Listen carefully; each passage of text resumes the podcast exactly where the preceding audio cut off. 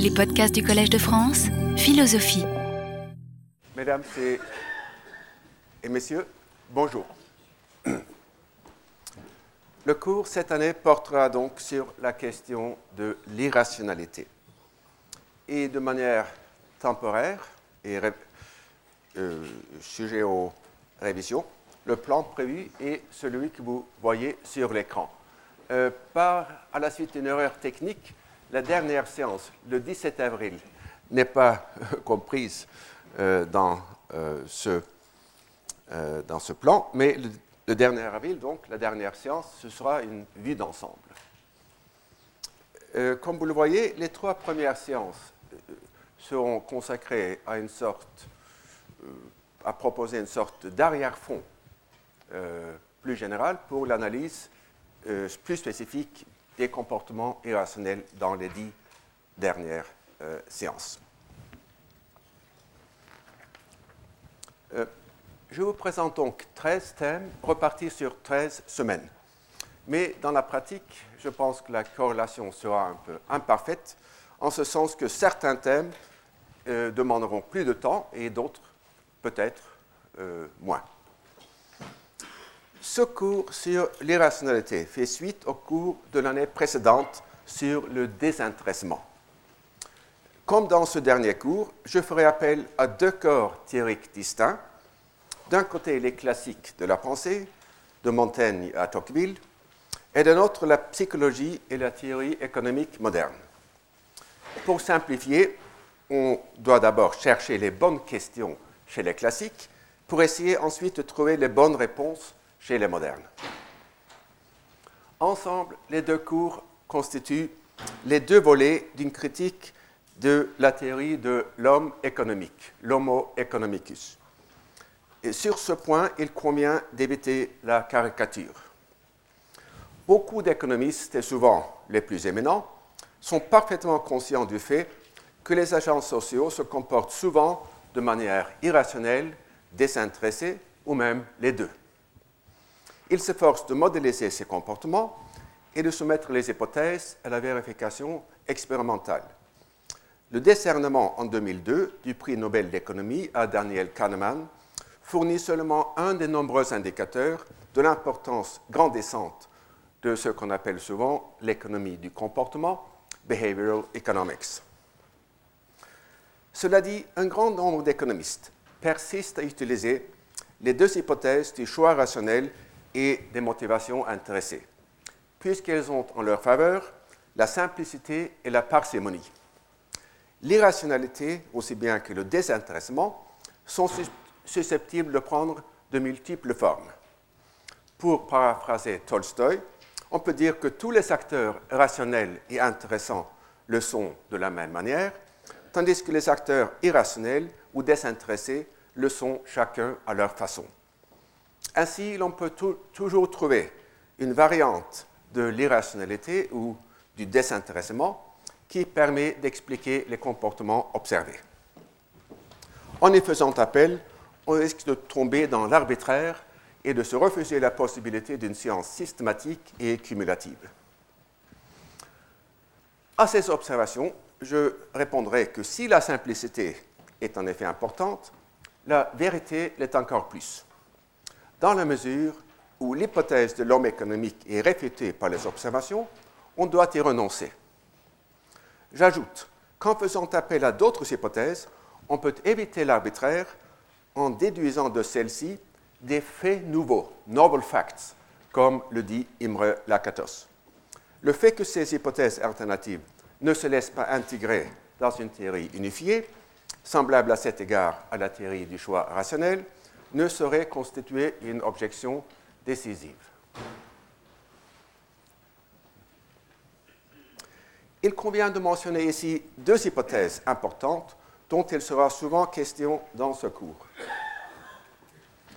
Il y a d'une part la théorie des perspectives, Prospect Theory, proposée par Daniel Kahneman, donc le prix Nobel, et Amos Tversky en 1979 et d'autre part la théorie de l'escompte hyperbolique du futur, proposée par euh, Strotz en 1956 et élaborée notamment par George Ainsley à partir de 1975. Il serait sans doute satisfaisant de pouvoir subsumer ces deux théories sous une théorie unique et plus générale. Certains chercheurs, dont notamment Howard Racklin, euh, ont en effet tenté d'opérer cette synthèse. À mon avis, ils n'ont pas réussi et il n'y a pas de raison intrinsèque de croire qu'on puisse y arriver un jour. Il en, va de même, il en va de même pour les nombreuses autres théories locales qui sont en train de remplacer la théorie des choix rationnels et intéressés, comme la théorie des croyances motivées, la théorie de la dissonance cognitive, la théorie des biais cognitifs, et ainsi de suite. Sans doute, la théorie du choix rationnel doit-elle une grande partie de son attrait au fait qu'elle promet une explication unifiée et homogène qui s'appliquerait à tous les aspects de la vie sociale.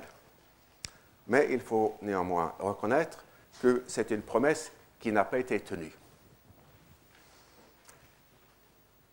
J'ai fait référence aux deux composantes de la théorie de l'homme économique la rationalité et les motivations intéressées. Selon certains partisans et surtout selon certains adversaires de la théorie, la première composante impliquerait la seconde. C'est pourtant une vue simpliste et fausse qui comporte souvent un brin de mauvaise foi. Pour attaquer la théorie du choix rationnel, il est sans doute commode de s'en prendre à ses avocats les plus grossiers, pour lesquels il semble en effet aller de soi que l'agent rationnel ne poursuit que son intérêt propre. Or, c'est une victoire trop facile, car c'est une possession qui n'est défendue par aucun économiste sérieux et réfléchi. En fait, une motivation désintéressée comme l'altruisme est non seulement compatible avec la rationalité, mais elle l'exige. Si j'alloue une partie de mon revenu à la réduction de la pauvreté dans le tiers-monde, le même souci désintéressé qui m'y conduit doit aussi me faire chercher la fondation philanthropique qui en fasse le meilleur usage. Si mon argent finit par profiter plus aux fonctionnaires de la fondation ou aux dictateurs qu'aux pauvres, on pourra mettre en question non seulement mon altruisme, mais également ma rationalité. Je voudrais brièvement creuser cette remarque en m'appuyant sur quelques analyses du cours précédent. Selon un certain nombre d'économistes, qu'on pourrait appeler machos ou réductionnistes, les donations charitables s'expliquent surtout par ce que ces économistes appellent en anglais the warm glow, ou ce que, dans le cours de l'année dernière, j'ai appelé l'effet Valmont. Car réfléchissant sur la sensation délicieuse ressentie à la suite de la gratitude exprimée par une famille qui l'avait secourue, à des fins d'ailleurs tout à fait intéressées, le vicomte écrit à la marquise de Merteuil la confession suivante.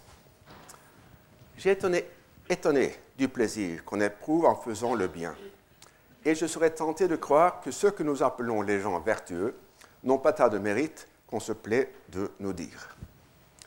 Euh, il est tout à fait possible que certains comportements d'apparence altruiste soient en effet motivés par un désir d'autosatisfaction. Or, il faut ajouter que dans cette hypothèse, il faut aussi présupposer l'irrationalité sous la forme de la duperie ou de la tromperie de soi-même.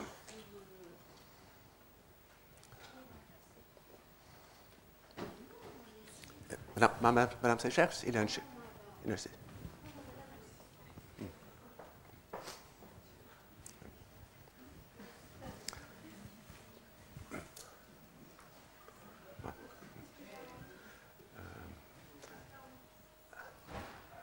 donc, Euh, afin d'obtenir la satisfaction intime d'avoir fait le bien, il faut penser avoir agi pour le bien d'autrui.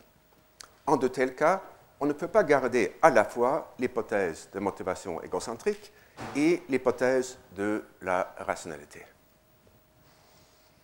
Vers la fin de cette conférence, je reparlerai du rapport complexe entre l'irrationalité et le désintéressement la difficulté dans la pratique de démêler euh, l'une de l'autre. Mais d'abord, je voudrais signaler que la théorie de l'homme économique comporte aussi une troisième composante, l'hypothèse que chaque agent est parfaitement informé de la situation de tous les autres et qu'il sait en particulier que ces autres sont rationnels, leurs motivations intéressées et qu'ils sont eux aussi parfaitement informés. Cette composante est surtout importante dans les jeux stratégiques dont je parlerai la semaine prochaine. Elle est un peu moins essentielle que les deux autres composantes, en ce sens qu'on peut souvent obtenir des prédictions précises, même dans le cas d'informations imparfaites. Elle a pourtant sa place dans le type idéal de l'homme économique. Enfin, une quatrième composante, dont le statut est assez différent, est celle de l'individualisme méthodologique. Cette doctrine peut se ramener à la négation d'une proposition durkheimienne bien connue, alors même que la psychologie individuelle n'aurait plus de secret pour nous, elle ne saurait nous donner la solution d'aucun de ces problèmes, donc de la sociologie, puisqu'il se rapporte à des ordres de faits qu'il ignore. Mais selon l'individualisme méthodologique, au contraire, l'élucidation complète de la psychologie individuelle ferait disparaître la sociologie. Il n'entre pas dans mon propos ici de défendre cette proposition, à laquelle je souscris profondément, mais il convient d'observer que contrairement à ce que l'on peut lire chez certains durkheimiens, l'individualisme méthodologique n'implique ni la rationalité des agents, ni leur motivation intéressée. En fait, tout ce que je dirai dans ce cours sur les comportements irrationnels présuppose un cadre individualiste. On peut donc retenir cette dernière composante de la théorie de l'homme économique tout en rejetant ou en critiquant les trois autres.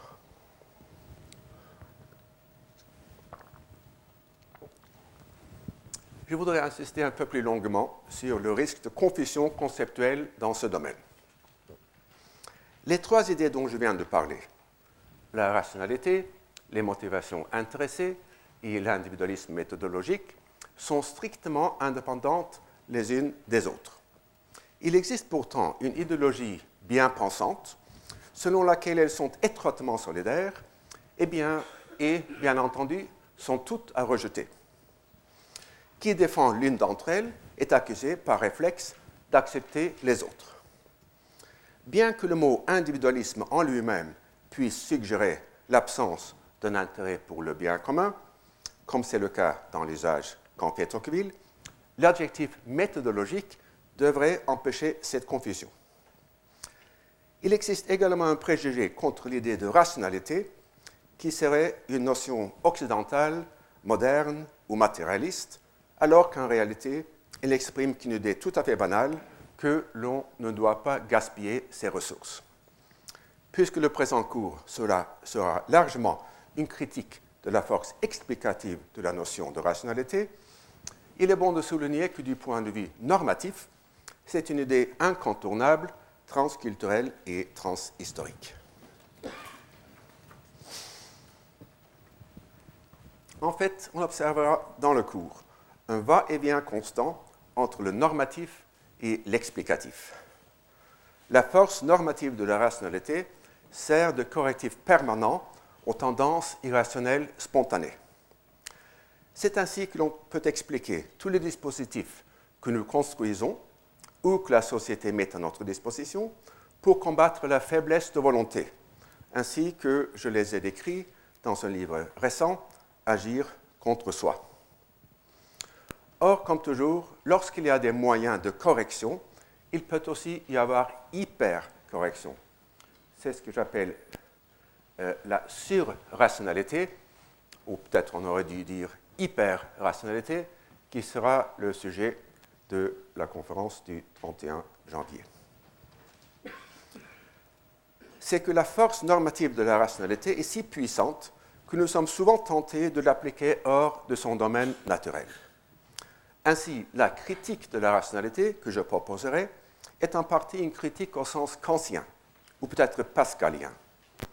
Il n'y a rien de si conforme à la raison que ce désaveu de la raison.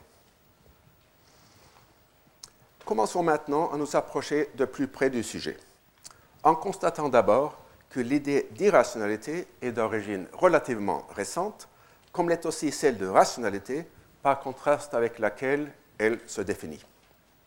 On affirme souvent que la notion de rationalité instrumentale, dans son sens contemporain, date des années 1860-70, quand eut lieu la révolution marginaliste en théorie économique.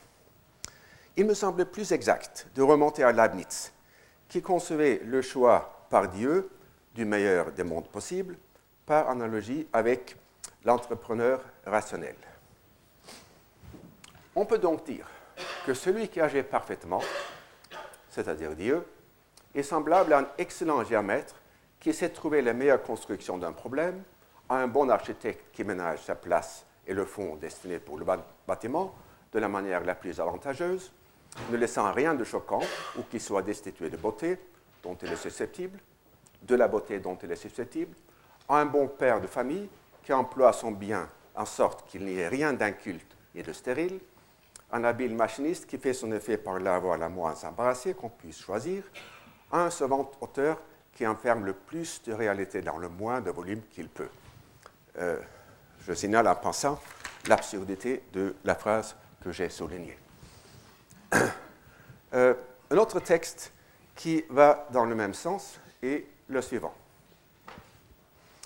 Les voies de Dieu sont les plus simples et les plus uniformes. C'est qu'il choisit des règles qui se limitent le moins les unes des autres. Elles sont aussi les plus fécondes par rapport à la simplicité des voies. C'est comme si l'on disait qu'une maison était la meilleure qu'on ait pu faire avec la même dépense. On peut même réduire ces deux conditions, la simplicité et la fécondité, à un seul avantage, qui est de produire le plus de perfection qu'il est possible. Car si l'effet était supposé plus grand, mais les voies moins simples, je crois qu'on pourrait dire que tout pesé et tout compté, l'effet lui-même serait moins grand. Les voies plus composées occupent trop de terrain, trop d'espace, trop de lieux, trop de temps qu'on aurait pu mieux employer. Et euh, je voudrais vous signaler les deux implications importantes de ces textes. En premier lieu, pour Leibniz, la rationalité divine recherche la perfection nette, si l'on peut dire, plutôt que la perfection brute. Il faut peser les coûts et les bénéfices. En deuxième lieu, il est clair que Leibniz, dans ce deuxième texte, anticipe une définition classique de Lionel Robbins de la science économique comme l'étude de la manière dont les hommes s'y prennent pour arriver à leur fin avec des moyens rares qui sont susceptibles d'usages multiples et rivaux. Dans cette perspective, il faut tenir compte non seulement des coûts, mais également des coûts d'opportunité. Leibniz a compris également l'importance fondamentale du temps dans l'analyse de la rationalité. Dans la rationalité divine, une stratégie importante est de reculer pour mieux sauter. C'est ce qu'on appelle parfois le détour de production, consommer moins aujourd'hui afin d'investir pour une consommation accrue demain. On peut remarquer néanmoins que dans la perspective de Leibniz, il n'y a pas de place pour le temps subjectif. Un individu peut comprendre l'utilité objective qu'il aurait à différer une partie de sa consommation et néanmoins ne pas le faire si de son point de vue subjectif, la consommation immédiate pèse plus lourd que la consommation différée. Et dans ce cours, l'attitude subjective envers le temps, et surtout envers le futur, sera un thème constant. Même si l'idée de la rationalité instrumentale est donc de date assez récente, le comportement rationnel est de tout le temps. Il en va de même de l'irrationalité. Dans un livre classique par Dodds, euh, euh, est, analysé les nombreuses modalités de l'irrationnel en Grèce archaïque et classique, et il souligne en particulier l'expérience de la perte de contrôle de soi. Les émotions, la folie et l'ébriété offre des exemples de ces états involontaires, subis plus que choisis et susceptibles de nous faire dérailler. Ce qui nous frappe aujourd'hui, c'est l'absence de référence chez les anciens à une autre modalité de déraillement, plus semblable aux illusions optiques. Pour les anciens, les phénomènes irrationnels étaient liés aux perturbations physiologiques et viscérales. L'irrationalité était, était essentiellement un phénomène chaud. Or, nous savons aujourd'hui qu'il existe également une irrationalité froide qui n'est accompagnée d'aucune perturbation de l'organisme.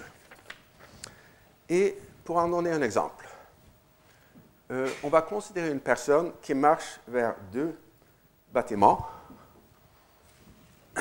qu'on va supposer transparents. Lorsque la personne se trouve au point 1, à quelque distance des deux bâtiments, la grandeur apparente relative et la grandeur réelle relative sont les mêmes.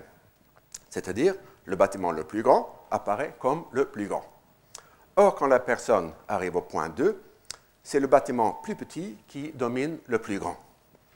Il s'agit là d'une simple illusion que le cerveau corrige automatiquement sans que nous y fassions attention.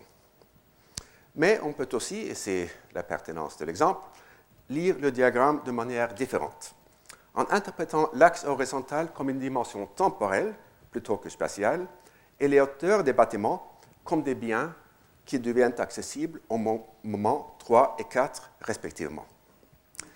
Les lignes obliques représentent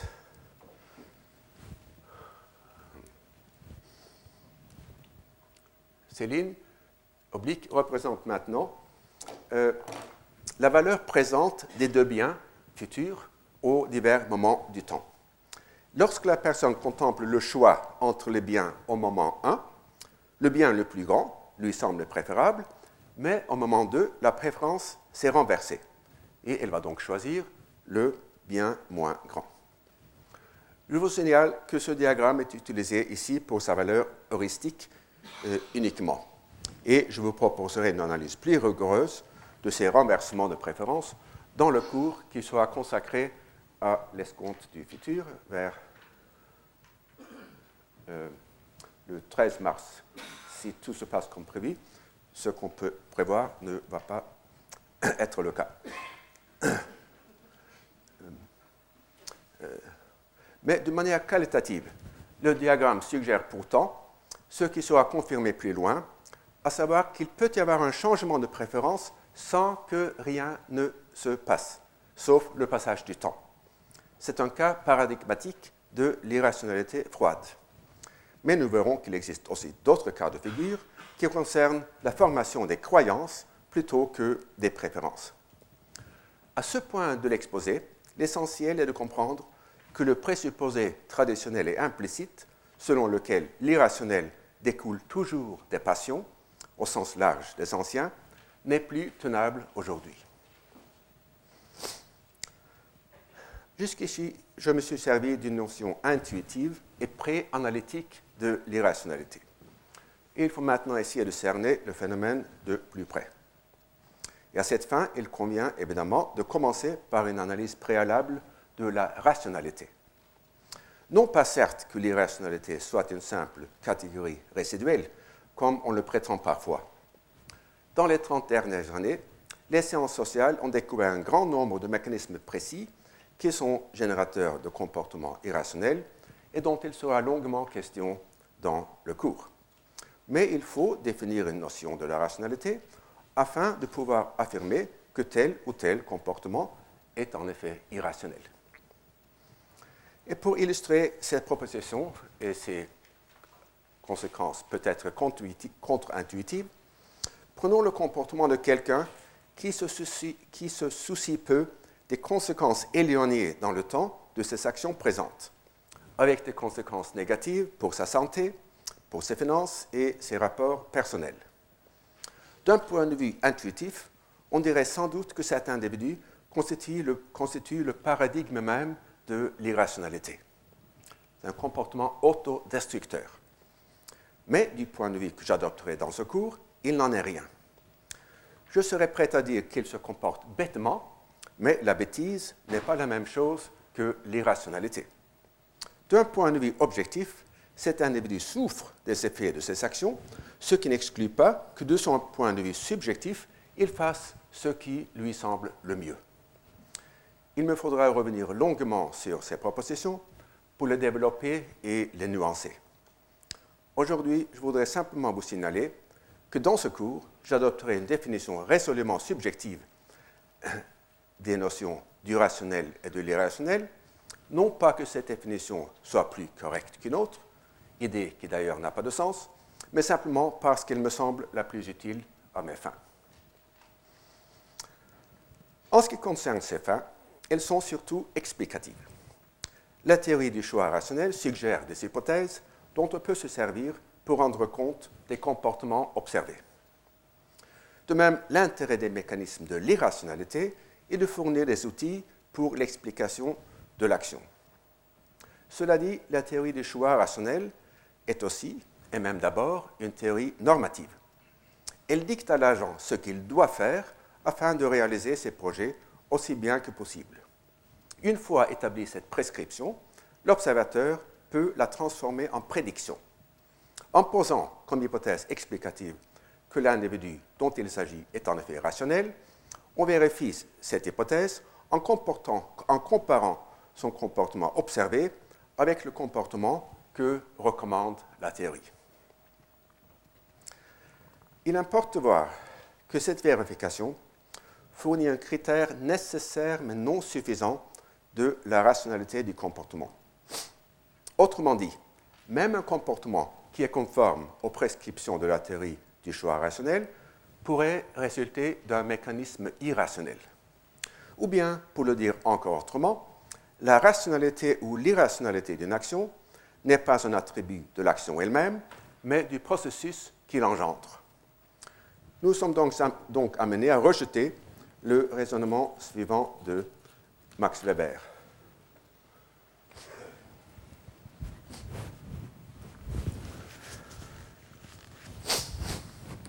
Pour l'étude scientifique qui construit des types, la façon la plus pertinente d'analyser et d'exposer toutes les relations significatives irrationnelles du comportement, conditionnées par l'affectivité et exerçant une influence sur l'activité, vous voyez, Weber est toujours prisonnier de l'hypothèse traditionnelle que l'irrationnel ne peut venir que des émotions. C'est-à-dire que l'irrationnel est toujours chaude. Euh, euh, donc, il consiste à les considérer comme des déviations d'un déroulement de l'activité en question, construit sur la base de la pure rationalité en finalité, Zweck-Rationalität. Pour expliquer une panique à la bourse, par exemple, on établira d'abord de façon appropriée comment l'activité se serait déroulée sans l'influence d'affection irrationnelle, et l'on enregistrera ensuite ces éléments irrationnels comme des perturbations.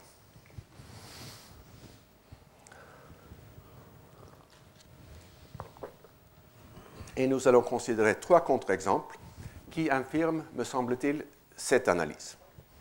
La première est toute simple. Il est tout à fait possible que les affections irrationnelles dont par Weber conduisent à la même action que celle exigée par la rationalité. Je reviendrai sur ce point dans un moment. Ensuite, et sans faire, je pense, une injustice à Weber, on peut étendre son raisonnement à la formation des croyances rationnelles. Celles-ci seraient donc les croyances qui s'imposeraient en vue de l'information que possède l'agent, y compris celles qu'il aurait intérêt à acquérir et la rationalité des croyances s'ensuivrait de cette adéquation. Pour réfuter ce raisonnement, prenons un exemple simple dont il sera longuement question dans un cours ultérieur sur les croyances la tendance à prendre ses désirs pour des réalités. Si l'on accomplit ce saut, le saut des désirs aux croyances, directement, sans prendre en compte les faits réels, rien n'exclut qu'on aboutisse, que l'on aboutisse par chance à la même conclusion qui se serait imposée à la lumière de ces mêmes faits. Le fait d'avoir raison ne suffit pas à établir la rationalité de l'agent, car encore faut-il démontrer qu'il a eu raison pour de bonnes raisons. Et en fait, les affections irrationnelles dont parle Weber auraient pu aboutir à la même croyance. Enfin, il peut arriver à un agent de former une croyance rationnelle en commettant deux erreurs qui s'annulent parfaitement.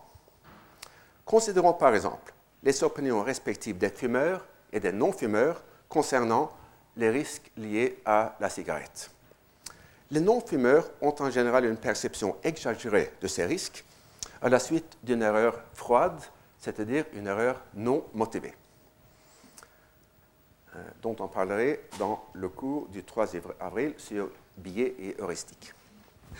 Les fumeurs, quant à eux, ont une perception plus adéquate, puisqu'à l'erreur à l'erreur froide, à laquelle ils sont également sujets, s'ajoute une erreur chaude ou motivée qui va dans le sens opposé. Nous dirions pourtant que les fumeurs sont plus irrationnels que les non-fumeurs, puisqu'ils sont sujets à deux mécanismes déformants plutôt qu'à un seul, même si ces deux mécanismes s'annulent mutuellement. On dira peut-être que Weber proposait une conception objective de la rationalité plutôt qu'une conception subjective. Ce qui importerait, ce serait l'adéquation objective du comportement à la situation et non pas l'adéquation subjective aux désirs et aux croyances de l'agent.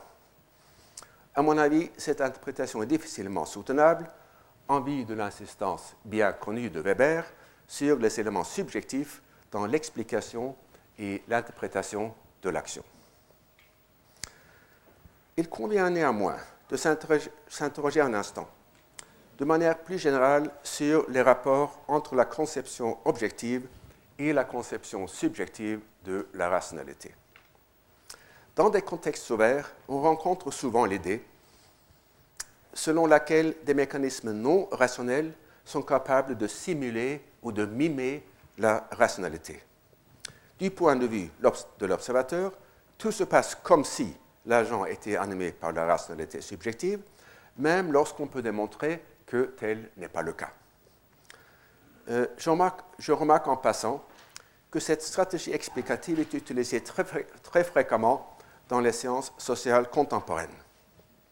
Dans mon cours de l'année dernière, j'ai dû recenser une demi-douzaine de mécanismes au moyen desquels les motivations intéressées sont capables de simuler le désintéressement. Et il en va de même pour la rationalité. Donc, en premier lieu, on peut faire appel à la sélection naturelle. Ainsi, l'on rencontre parfois l'idée de la rationalité des émotions, fondée sur l'efficacité des réactions émotionnelles et quasi automatiques dans les situations dangereuses. Or, à mon avis, il ne faut pas confondre le caractère adaptatif de ces réactions et le prétendu caractère rationnel. Le fait que la sélection naturelle ait produit des comportements qui sont souvent les mêmes que ceux qu'aurait choisi un, agent rationnel ne prouve en rien qu'il s'agit d'actions rationnelles. De manière plus importante, on verra dans les deux conférences sur les passions que la simulation de la rationalité par la sélection naturelle risque d'être imparfaite et que les réactions émotionnelles au danger enfreignent souvent les normes de la rationalité. Le comportement des gouvernements occidentaux à la suite du 11 septembre 2001 offre sans doute un exemple.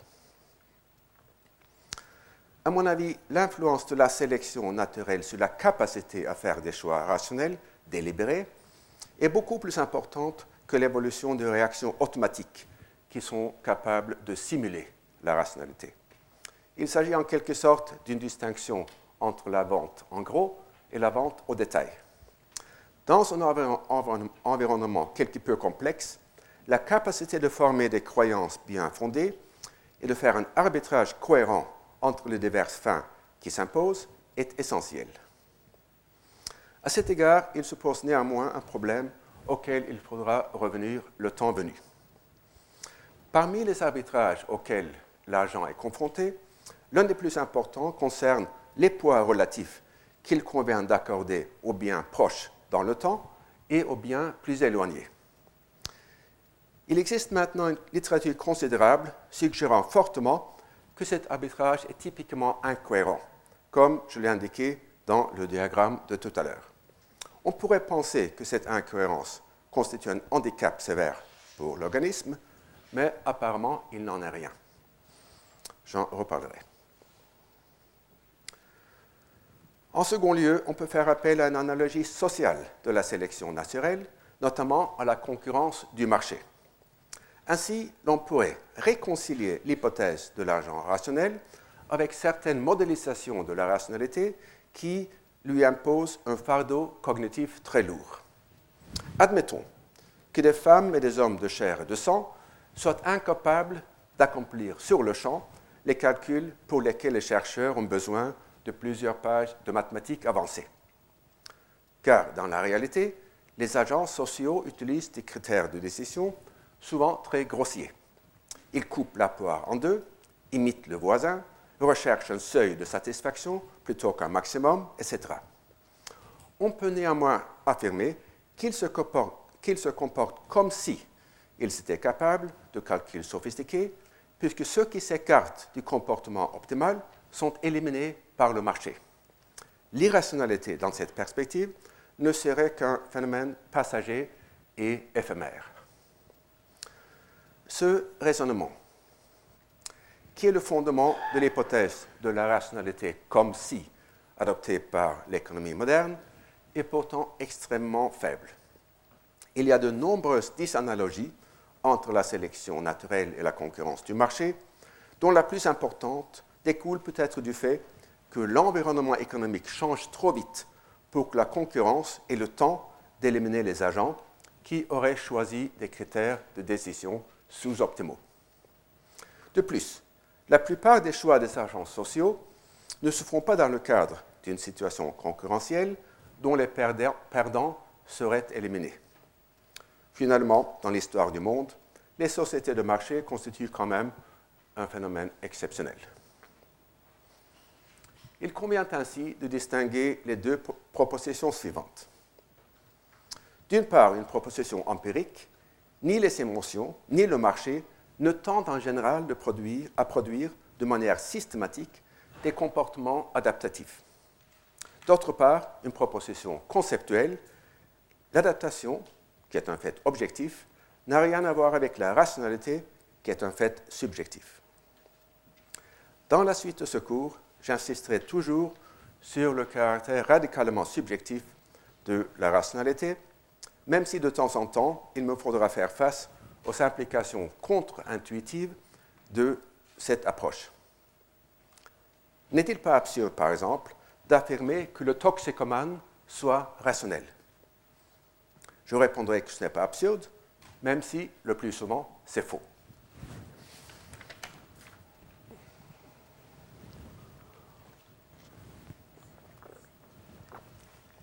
Supposons maintenant que nous nous proposons de vérifier l'hypothèse de l'homme économique dans ces situations précises et qu'elle s'avère fausse.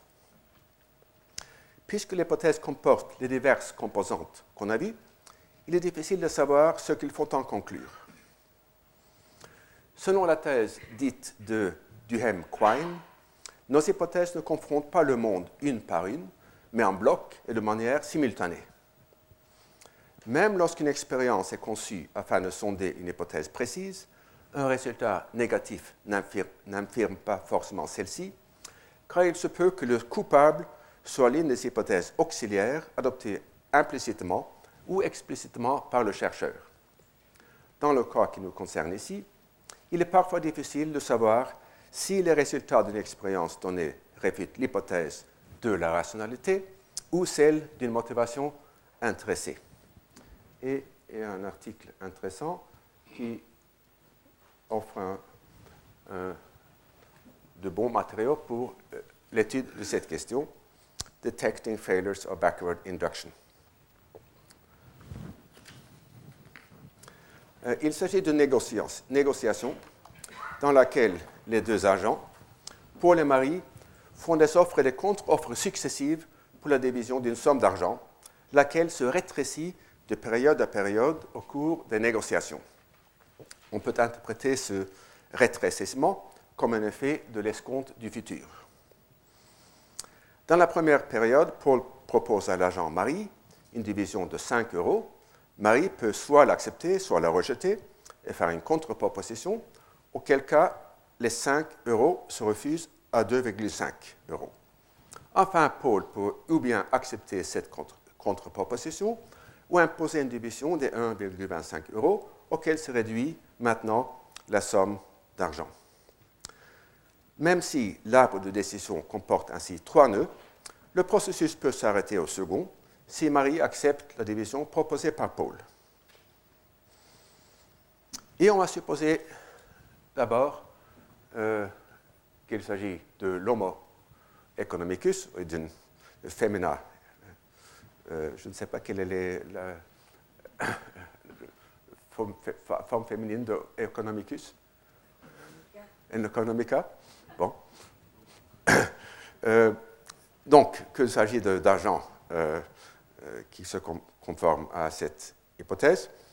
Et dans ce cas, on peut utiliser ce qu'on appelle l'induction à rebours pour déterminer l'action, l'offre rationnelle de la part de Paul. Bon, je vais lire ce que vous voyez sur l'écran. Ce n'est pas tellement compliqué, mais c'est un peu compliqué quand même. Euh, on commence par se demander ce que fera Paul si jamais il arrive au dernier nœud. C'est pour ça qu'on l'appelle l'induction à rebours, puisqu'on commence par la fin, par le dernier nœud.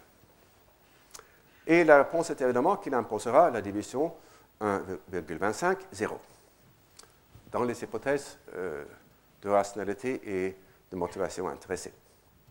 Et ce fait constitue une contrainte pour la décision de Marie au deuxième nœud, car Paul rejetterait, rejetterait toute division qui lui accorderait moins de 1,25. En même temps, le fait que Marie peut obtenir pour elle-même 1,25 moins epsilon, jargon mathématique pour une très petite quantité, en offrant à Paul 1,5 plus epsilon, constitue une contrainte pour la décision de de Paul au premier nœud.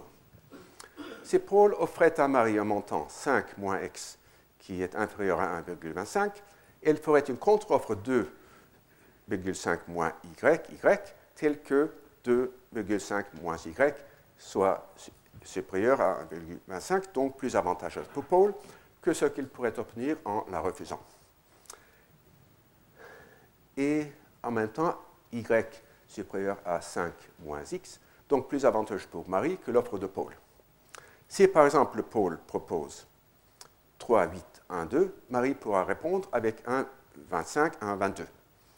Puisque donc 1, 25 est à la fois le maximum et le minimum qu'obtiendra Marie, ce montant constitue l'équilibre du jeu, c'est-à-dire le point de convergence tacite pour deux agents rationnels, intéressés et bien informés.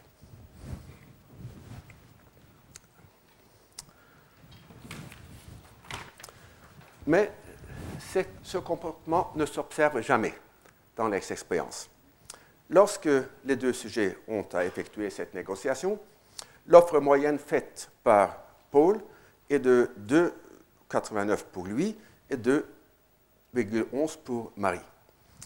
C'est donc une proposition qui est nettement plus généreuse envers Marie que l'équilibre qu'on vient de démontrer. Euh, pour comprendre les diverses explications qu'on pourrait avancer pour rendre compte de cette déviation par rapport au comportement rationnel intéressé et bien informé, je me permets de rappeler quelques analyses du cours de l'année dernière. Dans ce cours, j'ai distingué trois formes principales du désintéressement, dont les plus importantes pour le problème qui nous occupe sont le désintéressement par choix et le désintéressement par négligence. Et pour faire vite, le premier appartient au domaine de la raison et le second au domaine de la passion. Car d'une part, on peut ne pas tenir pleinement compte de son intérêt, puisqu'on est mu par l'altruisme ou le souci, de justice, et d'autre part, on peut sacrifier son intérêt à sa passion, comme dans la vengeance. Dans cette optique, la générosité observée euh, dans les expériences pourrait en principe avoir l'une des quatre sources suivantes. Ou bien Paul est irrationnel, ou bien il est sujet au désintéressement par choix, c'est-à-dire par exemple il est altruiste, ou enfin il craint que Marie ne rejette son offre si celle-ci est ou bien irrationnelle, ou sujette au désintéressement par négligence, puisque par exemple elle est indignée euh, d'une offre qu'elle juge euh, insuffisante. Euh, en ce qui concerne cette dernière hypothèse, l'hypothèse D, qui pourrait surprendre, j'ai longuement examiné dans le cours de l'année dernière des expériences psychologiques dans lesquelles les sujets rejettent systématiquement les offres qu'ils jugent insuffisamment généreuses, même lorsque le rejet empire leur situation comparée à celle qui résulterait du consentement. Et en principe, on pourrait s'imaginer que c'est ce qui se passe aussi dans le jeu en question. Si Paul craint que Marie ne rejette l'offre d'équilibre, auquel cas il lui faudrait se contenter de 1,25, il lui fera une offre plus généreuse afin de ne pas provoquer ce rejet. Même si l'on ne peut pas exclure complètement cette hypothèse, on peut en affaiblir la force explicative par une expérience dans laquelle on informe les sujets auxquels on assigne le, assigne le rôle de pôle que leur partenaire est un ordinateur qui est programmé pour simuler un acteur rationnel dans l'hypothèse que son partenaire est un acteur rationnel et intéressé. À supposer que Paul soit en effet rationnel et intéressé, cette information devrait induire l'offre d'équilibre.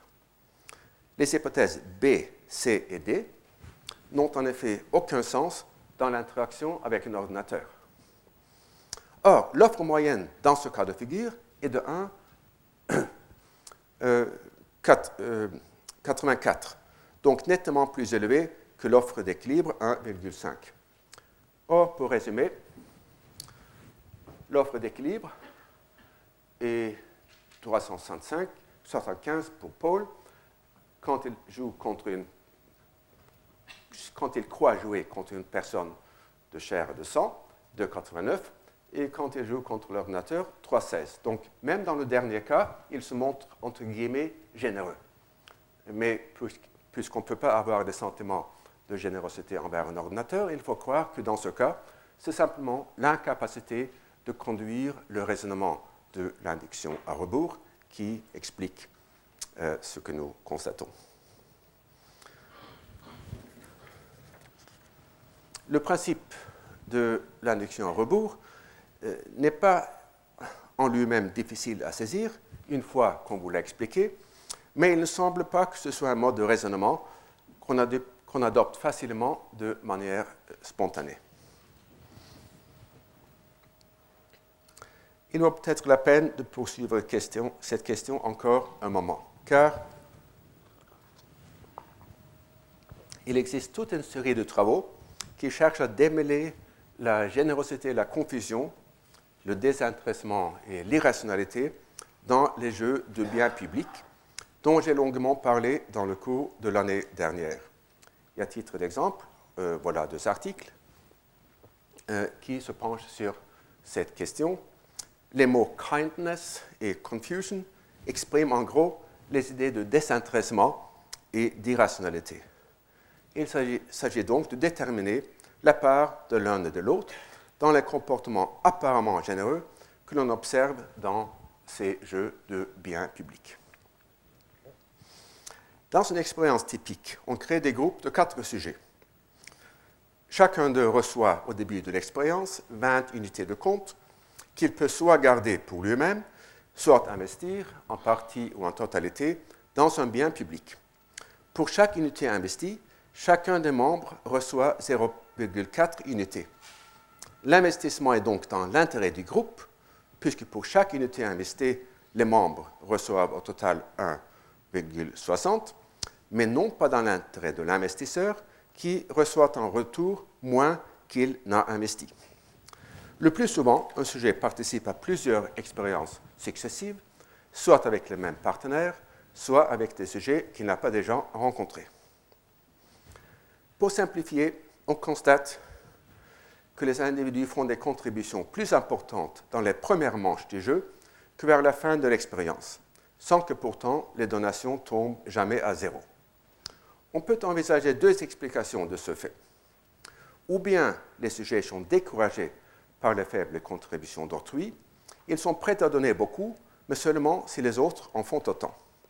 Ou bien on observe, on observe un processus d'apprentissage euh, ou la confession, pendant euh, lequel la confession est levée, jusqu'à ce que les sujets arrivent à comprendre la logique de l'expérience.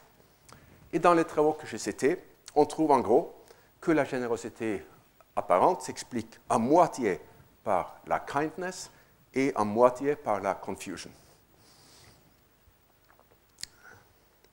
Tandis que dans le cas dont je viens de parler, c'est euh, la générosité s'explique pour les deux tiers par la confusion. Une question qui se pose est évidemment de savoir si ces résultats ont des contreparties intéressantes dans les situations sociales hors laboratoire. Dans mon cours de l'année dernière, j'ai cité le comportement électoral comme un exemple possible. Pour expliquer pourquoi les électeurs se donnent la peine de voter, on peut comprendre leur vote comme un don à la société. Ce serait l'explication par le désintéressement. On pourrait également interpréter leur décision de se déplacer pour voter comme l'effet d'une sorte de pensée magique. Chaque individu se dirait, de manière plus ou moins consciente, que s'il vote, d'autres avec les mêmes caractéristiques que lui le feront également. Si je vote, ceux qui sont comme moi voteront aussi. Ce serait l'explication par l'irrationalité, et c'est une expérience sur laquelle euh, je reviendrai le 21 euh, février. Euh, je voudrais peut-être conclure par deux mots sur le rôle de l'inconscient dans le phénomène irrationnel. Car il me semble évident que les processus inconscients y jouent un rôle important. La réduction de dissonance cognitive, dont je parlerai le 7 février, et la formation de croyances motivées, dont je parlerai le 21 février, sont des processus qui se déroulent dans le dos de l'agent sans qu'il en soit conscient. Il ne s'agit pas là d'un constant empirique, mais d'une vérité en quelque sorte conceptuelle. La nature exacte de ces processus nous est largement inconnue. On peut déduire leur existence à partir de leurs effets, un peu comme on a déduit l'existence de la matière noire dans l'univers. Il serait tentant de conclure, avec le premier Freud, que les processus de l'inconscient sont sujets au principe de plaisir. Ainsi, l'on adopte parfois une opinion ou une croyance, non parce qu'elle est appuyée par les observations ou les expériences, mais pour le, plaisir qu'on en tire. On en verra de nombreux exemples dans ce cours. La propriété fondamentale de ces processus inconscients consiste en ce qu'ils sont dirigés vers la satisfaction immédiate. L'inconscient est incapable de reculer pour mieux sauter. Car agir en, en vue d'une fin éloignée présuppose que celle-ci soit représentée sur l'écran mental de l'agent, ce qui justement est un trait constitutif de la conscience.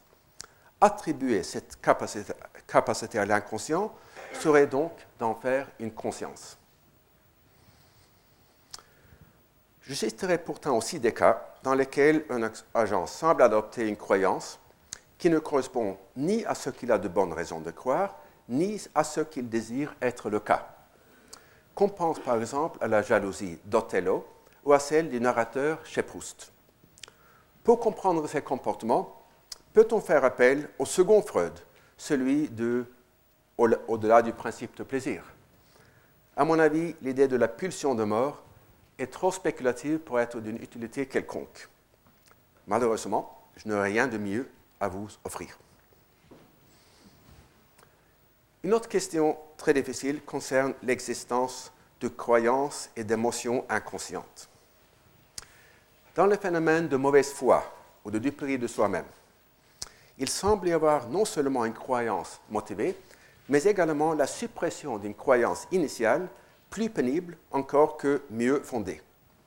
Or, comme on le sait depuis Sartre, nommer l'instance mentale qui effectue cette suppression cause des problèmes formidables. De plus, il faut se demander si les croyances inconscientes ont en commun avec les croyances conscientes de pouvoir servir de prémisse à l'action. Considérons l'exemple hypothétique suivant un homme se ment à lui-même sur la fidélité de son épouse, et en supprimer la conscience du fait qu'elle le trompe avec son meilleur ami. Afin qu'il puisse rester ignorant au niveau de la conscience, son inconscient l'empêche de se promener dans les parties de la ville où il risquerait de rencontrer son épouse avec son amant. En principe, on pourrait tester l'hypothèse d'une croyance inconsciente en annonçant au sujet que l'amant de, sa femme va se trouver en tel lieu, où le sujet, sujet se rend régulièrement, un jour donné, pour voir s'il évite d'y aller. Et dans la conférence sur les croyances motivées, on verra que certaines expériences psychologiques suggèrent la possibilité d'une telle manipulation des sujets par leur inconscient. Mais tant que le problème de l'instance de la suppression n'est pas résolu, l'interprétation de ces résultats reste pourtant fragile. L'idée d'émotion inconsciente est ambiguë. Il y a des émotions qui s'ignorent, mais il y a aussi des émotions qu'on supprime. Un observateur peut constater la colère ou l'amour chez une personne qui n'a pas la même conscience de ressentir ces émotions. Dans une culture qui n'a pas conceptualisé la notion de dépression, comme c'est apparemment le cas à Tahiti, un jeune homme dont l'ami l'a quitté pour un autre et qui, et qui exhibe tous les signes cliniques de la dépression dira simplement qu'il est fatigué, puisqu'il n'a pas les ressources conceptuelles pour nommer sa dépression. Les émotions qu'on supprime, mais qui persistent dans l'inconscient, présentent un problème plus difficile. Nous avons tous sans doute observé la transmutation de l'émotion, de l'émotion de l'envie en indignation. Un observateur constate sans difficulté la persistance de l'envie par le ton des remarques dérogatoires que fait le sujet envieux sur l'objet de son émotion, mais le sujet lui-même se voit dans un état de juste colère. Je pense que c'est souvent le cas, par exemple, dans l'antisémitisme. Et nous avons affaire dans ce cas non pas à une simple ignorance, mais à une ignorance motivée. La nature hideuse de l'envie induit un désir de la supprimer ou de la transmuer, mais même reléguée à l'inconscient, elle continue d'exercer une influence causale sur le comportement. On ne comprend pas très bien comment cela se fait, mais il est difficile de nier l'existence du phénomène. Euh, puisqu'il me reste deux minutes, je voudrais introduire, sans trop euh, le commenter, le schéma qui servira de cadre conceptuel pour le cours tout entier.